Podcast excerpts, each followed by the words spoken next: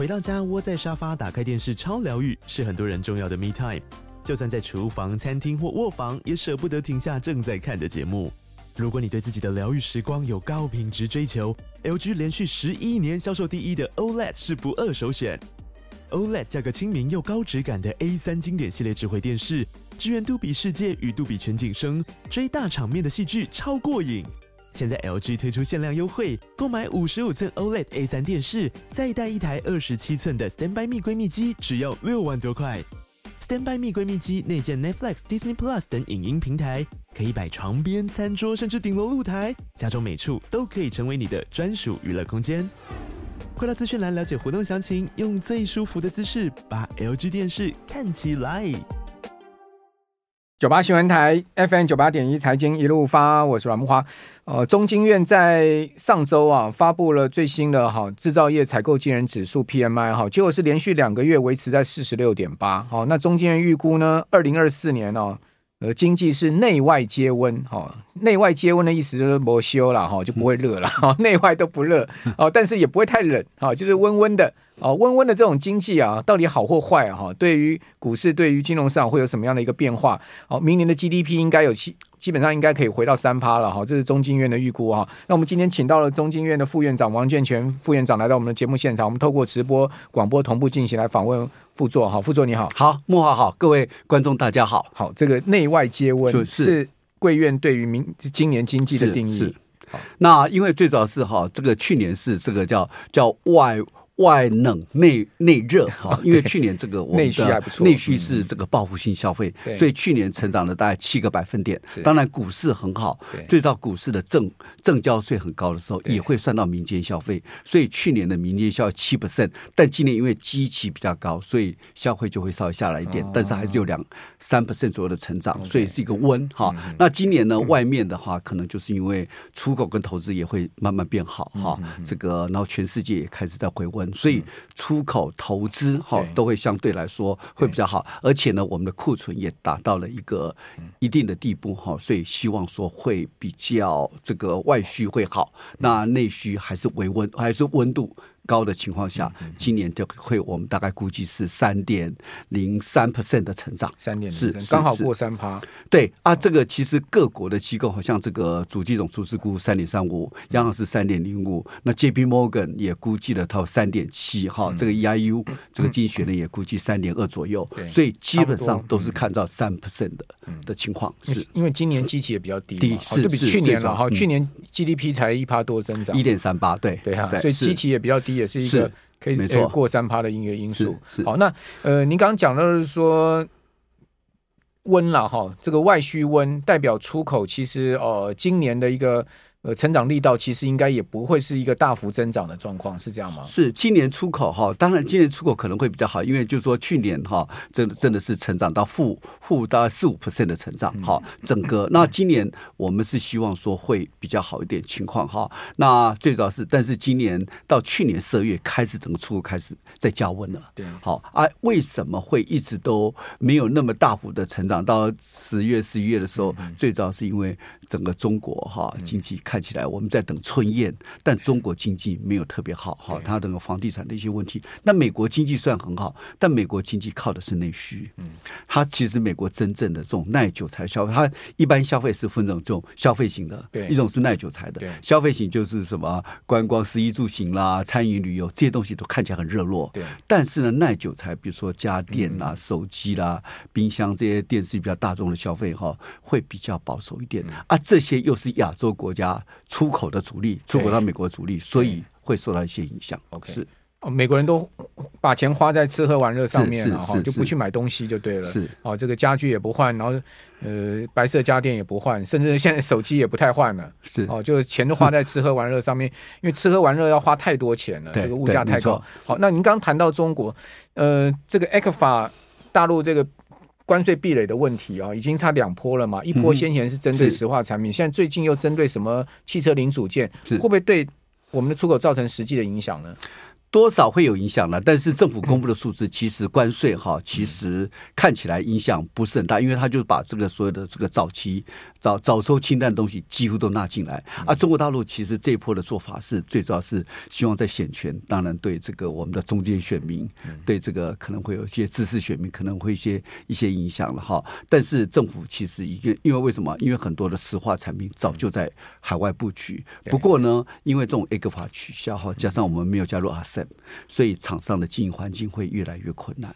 将来可能有些，如果你没竞争力，可能必须要外移。台塑集团昨天发布了财报嘛，去年第四季整体四宝亏损呢，亏不多啦，十多亿哈。你看，呃，台塑亏损嘛，南亚几乎是损一两平嘛，台化小赚一点点哈，然后呢，台塑化也是小赚一点点，但因为台塑亏损比较多，所以呢，四宝因为其他三宝没什么赚钱，所以整体亏损了十多亿，而且他们的 EPS 是大跌九十几趴，这是。实在是蛮凄惨的。不过今年可能好一点，因为最如果有最近油价有在上，对它的台塑的上游会比较有帮助。嗯，好，好。那呃，副总，您觉得最近这个今年二零二四年一开年，这个一下是中东搞事了哈，嗯、一下是呃这个以哈战争也没结束，然后乌俄战争看起来也是遥遥无期嘛。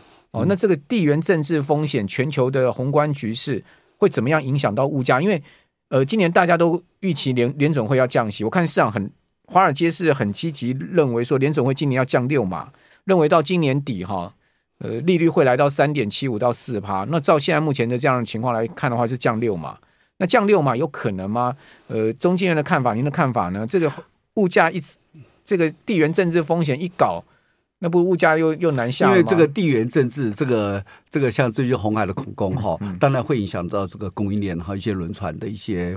航运嘛，哈啊，另外一个以哈战争，当然，如果最好的情况就是不要扩大到伊朗，整个变成中东战争。最近昨昨天伊朗进进来了，对哦，那就就开始比较麻烦，因为如果变中东战争，那可能就很难收拾，可能会对油价、对整个供应链会产生很大的影响。那这个。俄罗斯跟这个乌克兰的这个东西看起来有点钝化了哈，那当然，我觉得这些东西加进来会当对油价、对航运的价格、对粮价都会有一些比较不利的影响。所以，美国联总会一直没有说死。他美国联总会其实要降息，就是要考虑几点嘛。第一个，通膨嘛；第二个，考虑它就业人数。那美国的现在就业人数其实前阵前前一阵从三点五提高到三点九，后来又跌到三点七，所以他就说，如果失业率上升一点的话，可以换回一些物价的的一些跌幅的话，可能会好一点。但是，所以联总会一直没有把话说死，所以他说明年会有降息的一些可能哈。但是呢，你看哈，美国联总会今呃去年的这个这个中位数，他们的叫叫点阵图哈，这些所有的委员的一些。中位数事实上是在五点二五到五点五点零左右，就算是明年降息，他估计今年也是在四点六二五，所以它真的降息的空间相对来说可能降个四码左右，三到四码，四码对。就二零二四年今年，呃，根据去年十二月的点阵图，大概是。是。Red Card 三次了，是是，所以所以这个联总会也不会随华尔街起舞，华尔街已经提前反应，就是说庆祝行情。了，但是美美国联总会因为后面的变数还很多，包括这些战争啊、油价的一些问题啊，还有这个因为很多的服务业的价格是有连锁性的，最近房租也上来了，那这些就昨天 CPI 不不是很理想啊，对啊对啊，所以这都是一个变数，所以联总会没有说是联总会两个最大的目标，一个是。通膨，一个是就业，如果这两个都可以达到他的目标，降息的机会就比较大。傅总，您刚刚讲到那个美国的物价的问题哈，嗯，那美国人如果说真的把钱都花在那个吃喝花花用上面，基本上这一块的物价也很难下来啊，这一块的服务业就业人数也很难下来，因为景气好嘛，大家还是会花嘛，对，就制造业比较弱嘛。不过美国到今年的年终的时候，可能这些这些政府的花的一些补助金都将要告罄，所以可能消费也会受到影响。十一月要选举呢。对啊，对啊，应该还是会傻逼啊，所以傻逼，所以他会有财政支出啦，他会可能会有财政支出，所以这个因为他告罄的时候，对他，因为他现在利率哈，你看现在利率是五点二五到五点零，但是这是官方利率，民间利率至少是将近七，他的信贷卡贷。这个这个房贷、车贷都七都是七 percent 以上，然后信用卡的循环率到二十趴，所以一定会节制到你的一些消费，所以这是一个问题。那美国当然今年就是这叫政治循环嘛，美国今年四月要做，所以他可能会有些财政支出，让他整个经济可以撑过，至少撑过今年年底。嗯，对，所以美国应该也符合您刚刚讲的这个所谓内外结婚的状况，对？是是哦，不，它内内应该算热哦，内内热对啦，因为它去年有差不多二点五 percent 的成长率，嗯今年大概估计大概一点三九左右。一点三九，联总会估一点四，差不多这样的一个数字差不多差不多。是好，那呃，副总，您觉得就是说，联准会如果呢，大家市场过度乐观预期它的降息了，那股市都已经先跑了嘛？嗯去年十一月、十二月就已经先涨两个月了。那最主要原因就是因为大家预估它就是说三月就要降息。哦，可是照您刚刚这样看，恐怕还没有那么乐观哦。今年为什么哈？今年大家讲说 recovery，但是因为是基期比较低了，嗯所以一般来说是一个比较 weak recovery。为什么哈？几个主要大国其实今年的成长率都比去年差。你看美国，对今年二点五，明年一点四；中国大陆今年五点二，今年明年。啊不，去年五点二，今年四点七。那日本大概一点多，现在降到什么零点八左右。哦，今可是日本股市狂飙。对啊，对啊，日本是因为对啊，它最日本哈其实不太一样，因为日本其实它有后面有几个利多啦，对，大概包括它后面有一些半导体的发展、军工武器的发展，还有最近因为它的通膨摆脱了这个通缩的阴影，都是一个很大。日本其实是一个可以中中线布局的国家，因为我我把日本的利多归成叫三长两短，哦什么？叫三长两短，就三个短期，两个利多。因为因为这个日币贬嘛，出口会好嘛，哈啊。第二个是这个观光会好嘛。第二个是因为它进口的物价上来，所以这个它的物价上来，说摆脱通缩的阴影，那老百姓就比较敢去消费、去投资哈。这是短期的两利多。第三个哈，长期三大利多。第一个是日本哈，其实开始发展半导体，因为日本这个国家其实是不太做重中。政策的一些决定，但是一旦做了决策，就会就会全力以赴。所以日本的半导体，你看现在熊本一厂，再来二厂、三厂都已经有这个 Rapidus，陆陆续续。所以未来几年哈，台湾跟日本的半导体会相对热络，这是第一个。第二个是因为日本哈，美国需要日本的协助来对付中国大陆，所以解除了日本国防军会的上限，现在到二零二七年会到大概二点七兆。台币左右，所以将来这些军工武器的生产者，过去也是重工业，什么三菱、三井、住友，什么卡瓦萨希、马赛会跟着上来，那五大商社也会跟着上来。所以为什么巴菲特会去买这个呃这个伊藤忠的股票，其实有道理。而，第三个是日本开始这个股市开始做一些规划，嗯，它比较像 Nest 看去，就是说不同的。的领域的东西，我会有不同的一些指标来审核你，就是说你不能用一套指标，什么营收 EPS 来估计你的上市的标准，它会调整。OK，好，所以这个日本看起来。这个副座是看多了了哈，嗯、好，我们这边先休息一下，等一下回到节目现场。九八新闻台 FM 九八点一财经一路发，我是阮慕华，在我们节目现场是中华经济研究院的王建全副院长，我们透过直播广播同步进行访问王副座哈。那副座，您刚谈到了日本，它其实在做一些改变、嗯、那我们看到全世界现在目前大家一致性了，好像很明显一致性看好就是印尼啊、印度这双印嘛，好、嗯嗯，另外就是中东协的越南。您对这些区域？未来中长期的发展，您的看法如何？印尼哈，印尼当因为印尼涉及到很多这个最近叫近零排放，嗯、印尼很多的森林，什么婆罗岛啊，这些没开发，所以对他来说是一个很大利多消息。印、嗯、印尼本身也有很大的腹地，市场也大，所以这个这个什么我们的西南向政策，印尼也是一个重点国家。所以我觉得印尼啊，越南是因为比较饱和了啊。最近台湾的这个产业，比如说我们的 PCB 就跑到泰国，跑到半导体，跑到马来西亚，所以这些都会短期内都是一个。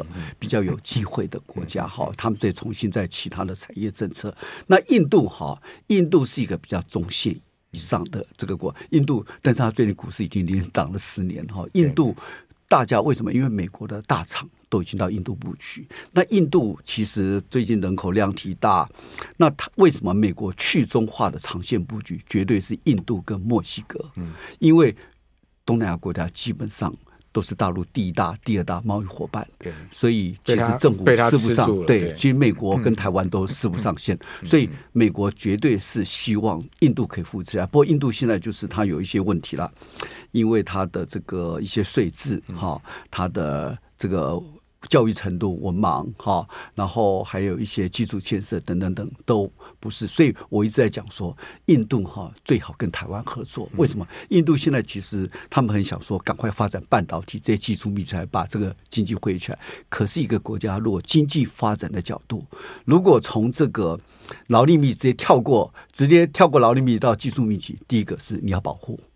你没没办法赚很多外汇，没办法创造很劳力密集的，因为印度人口多，所以一定要有劳力密集才能吸收很多就业人口。对，而，就业人口的话才会有储蓄，储蓄将来才有能力消费，才可以创造这些消费品的必要的市场。所以印度其实跟台湾合作是最好的。我常跟印度讲说，你看我们在一九九零年代的时候帮助了中国大陆，在东南沿海，在这个什么珠三角、长三角，创造了五千到八千万就业人口，所以中国大陆就稳住了。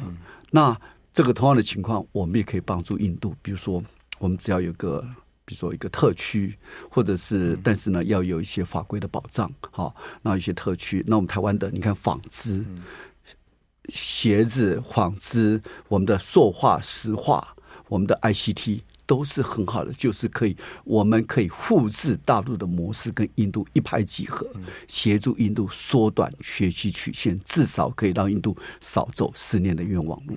但问题是，印度也要这个敞开心胸啊！你看到，其实我觉得印度有一个大问题，是它的种姓制度啊，是是，好，这个阶级划分的太太明明显了，那个婆罗门。在最高高在上，但是如果总进入了，我们另外一面换位思考。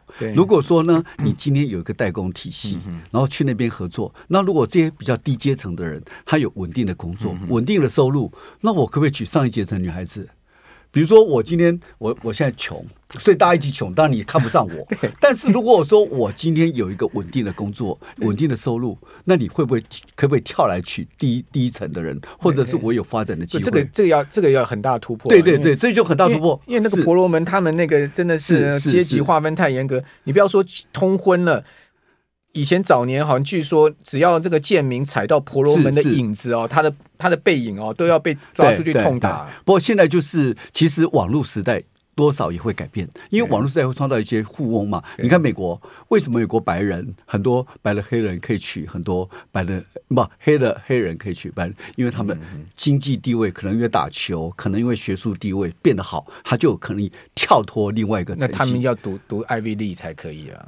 不 对了 啊！台湾如果说我们今天建民可以排除了，就最后面，可是第四取第三应该不是很大的问题。如果说我们跟台湾，他们跟可以跟我们合作，然后呢有固定的工作，那您有有在沟通？您您觉得可能性高吗？我看到那个纬创都把厂卖掉了。我我知道伟创是因为因为大陆这个美被美国这中美贸易战的关系，然后美国美国 cancel 了这个可能华为的单子不见了，所以伟创也受影响。但是这个这个就是说，我们台湾要这个。这个台湾因为中小企业到印度其实很难，一定要大企业或者大企业带中小企业，加上一定要美国或日本的协助，因为我们这个印度政府绝对不会甩台湾呐。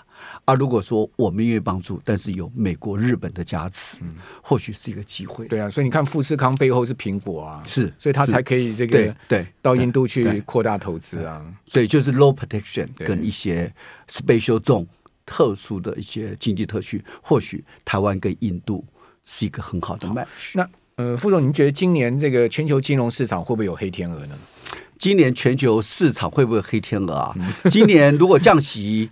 如果照照往常的降息，当然对这些市场是比较好的哈。啊，如果后来又有一些战争把它拖延下来，可能会造成这个利率没办法下来的时候，那可能就是大家预期是会会降息，但是如果通膨又跟着上来，降息的速度不如预期，当然会多少降息不如预期，可能是一个黑天鹅。是是是，那还有就是，如果美国，因为美国是一个全世界 leading dog，它是领头羊嘛，那美国今年其实大家虽然百分之七十人认为美国今年会 soft landing，但是还是有百分之三十。哦，今天我看刚刚看到一个是是 JP Morgan 还是谁领导人出来讲说，因为这个资金耗尽，就是美国政府的补助快结束了，利率太高了。好，再来是国债的问题，然后还有还有这些战争，都会让整个经济会陷入困境。那这时候，美国经济如果下来，那全世界就会跟着下来。那您觉得呢？美国能 soft landing 吗？美国 soft landing 当然几率是比较高了哈，但是历史上的经验告诉你要 soft landing 其实是很困难的，没没几次经验。是是，就是说这个东西 soft landing 就是说我们现在叫什么 Goldilocks 什么金华女郎，什么利率低、失业率低，这个这个什么成长率低，很理想的境界。但是这很理想的境界，就是说这些目标其实是彼此冲突的，所以需要一点时间呢，再再去慢慢观察。所以美国可能是会不会是今年的一次会犀牛，就必须要大家值得大家题就是说，在这种乐观预期下，股市都已经涨到历史新高的位置了。但是如果股市涨啊，就会比较会有问题。那台湾还有一些自己我们的内部的选举的一些因素，可能都会会会有点发酵。那您觉得股市存在风险吗？不管台股、美股，现在目前存在风险吗？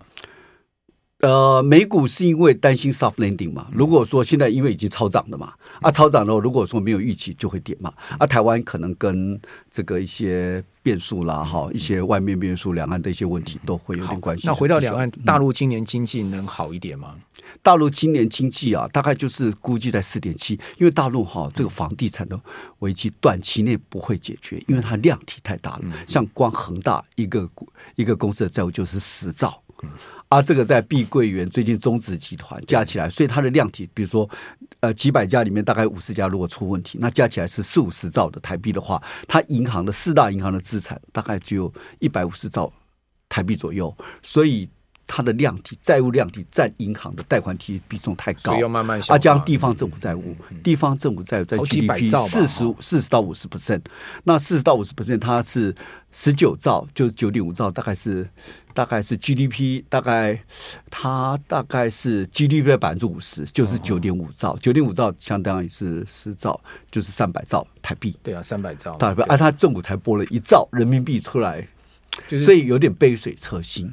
第第一个地方债的问题，对，第二个是房地产的问题啊，房地产短期内不容易解决，然后现在量体太大，就基本上还有一个青年就业的问题，就整体失业率的问题。不过它还好，是它有一些实体经济，汽车这些这些电子还会会，对对对对，这个东西会让它，但是因为美美中贸易战、科技战，也让中国大陆要升级转型会比较困难。OK，所以您估它今年 GDP 也是到不了五了，今年恐怕是有困难。OK，嗯，那他有有没有可能真的脱离这个困境，做一个转型呢？脱离困境转型，就是我们这叫叫中所得国家陷阱啊。嗯、一个就是中像台湾啊，这亚洲这样就就也走了很长的时间、嗯、啊。中国大陆要转第一个扩大内需，但是又碰到房地产的问题，嗯、让它财务效果缩水。嗯、第二个是它要升级转型，要技术升级，嗯、又碰到美美美中的卡脖子，美国的卡脖子啊。嗯、所以它现在唯一能做就是一些高科技、一些平价的输出，但是又会跟全世界开始产生杀价竞争。好，那、呃、今天很全面的哈，这个当然时间很短哦，尽量就很全面的请教王建全副院长，因为副座也很忙啊，这个很难得来到我们。